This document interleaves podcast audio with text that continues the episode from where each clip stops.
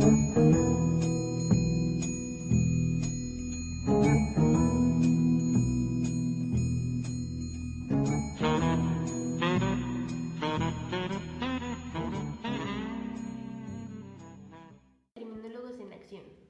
podcast dedicado a colegas, estudiantes de criminología o a quienes estén interesados en ella.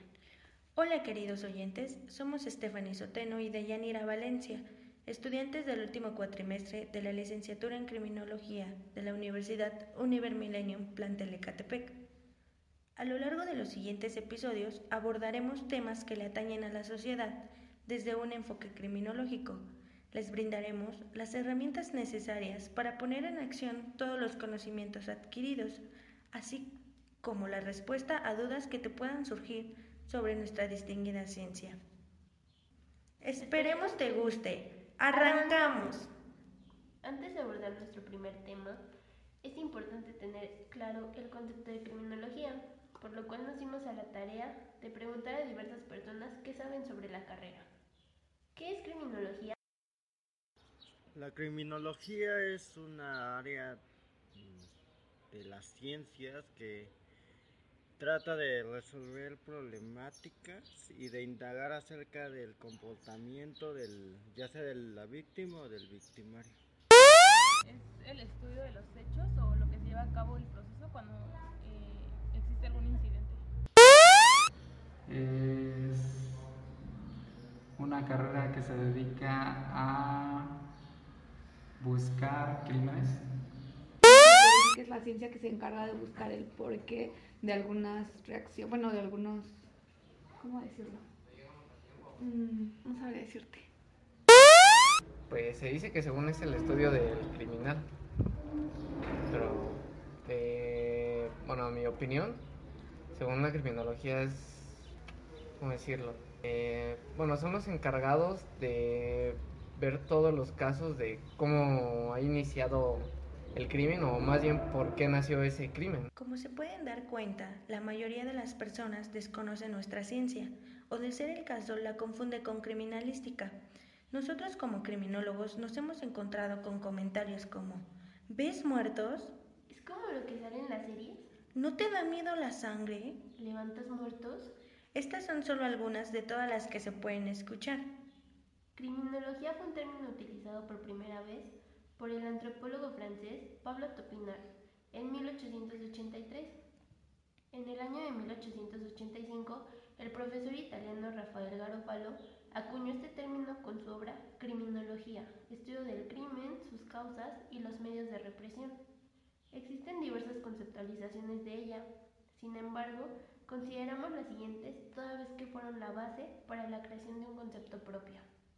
Alfonso Quirós Cuarón, considerado el padre de la criminología en México, fue el primero en obtener el título en criminología por la Universidad Nacional Autónoma de México en el año de 1939. Mariano Ruiz Funes la define como la ciencia sintética y empírica.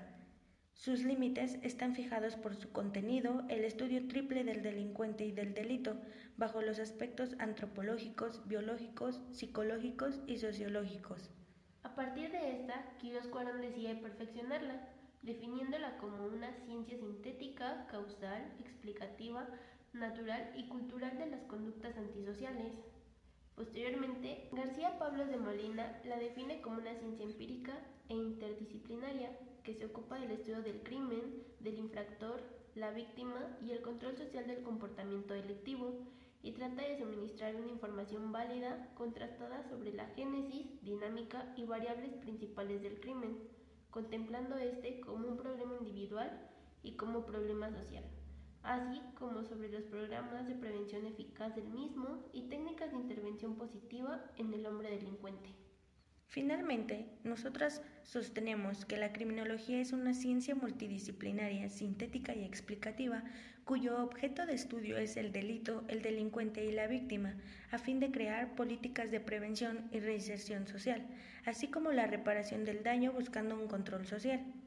Todo profesional necesita tener bases éticas para el desempeño de las funciones que le conciernen, por lo tanto, es importante mencionar la deontología. Misma que se denomina como la ciencia que trata sobre el conjunto de deberes y principios éticos que conciernen a cada profesión, oficio o ámbito laboral. La palabra como tal es un neologismo acuñado por el filósofo inglés Jeremy Bentham, deon, que significa el deber, y el sufijo logía, que indica tratado o ciencia. A partir de esto, es inevitable no cuestionarnos, ¿bajo qué principios éticos se rige la actuación de un criminólogo? Por ello, decidimos acercarnos a estudiantes para saber si tienen noción del tema. ¿Qué principios éticos se rige la actuación de un criminólogo?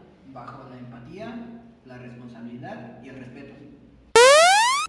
El criminólogo debe tener ciertos principios dentro de los cuales está eh, la protección de datos personales de sus víctimas, el cuidado de ellas, eh, tener un buen tratamiento hacia su víctima, no revictimizarlo.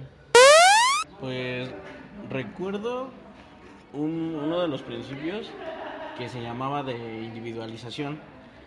Eh, también recuerdo que ese principio trataba de que todas las personas son, este, son diferentes, son únicas y a todas las demás, entonces ese principio nos lleva a que a cada persona se le va a tratar de diferente manera, porque obviamente no todas son iguales.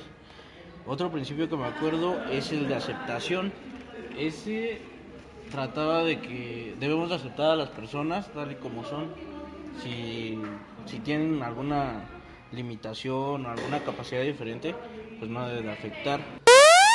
No sé, no me acuerdo. La deontología del criminólogo, en concreto, ha de basarse al menos en los siguientes principios básicos. Principio de dignidad, que tiene presente la valía del ser humano en sí mismo, respeto a la integridad de la persona con la que se interactúa, visualizándolo como un ente de derechos. Principio de peculiaridad o individualización, en el que se considera cualquier persona única y diferente a todas las demás. Se debe tomar en cuenta las diferencias genéticas, morfológicas o sociales que dan como resultado la forma de ser y de pensar de cada individuo, para diseñar la relación personal que corresponde en cada caso.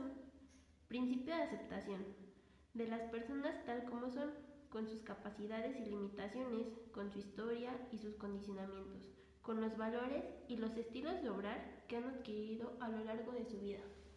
Principio de autorresponsabilidad, por el que cada uno es responsable de sus actos y las consecuencias que previsiblemente deriven de ellos aplica para nosotros como profesionistas y todas las personas con las que podemos llegar a tener contacto.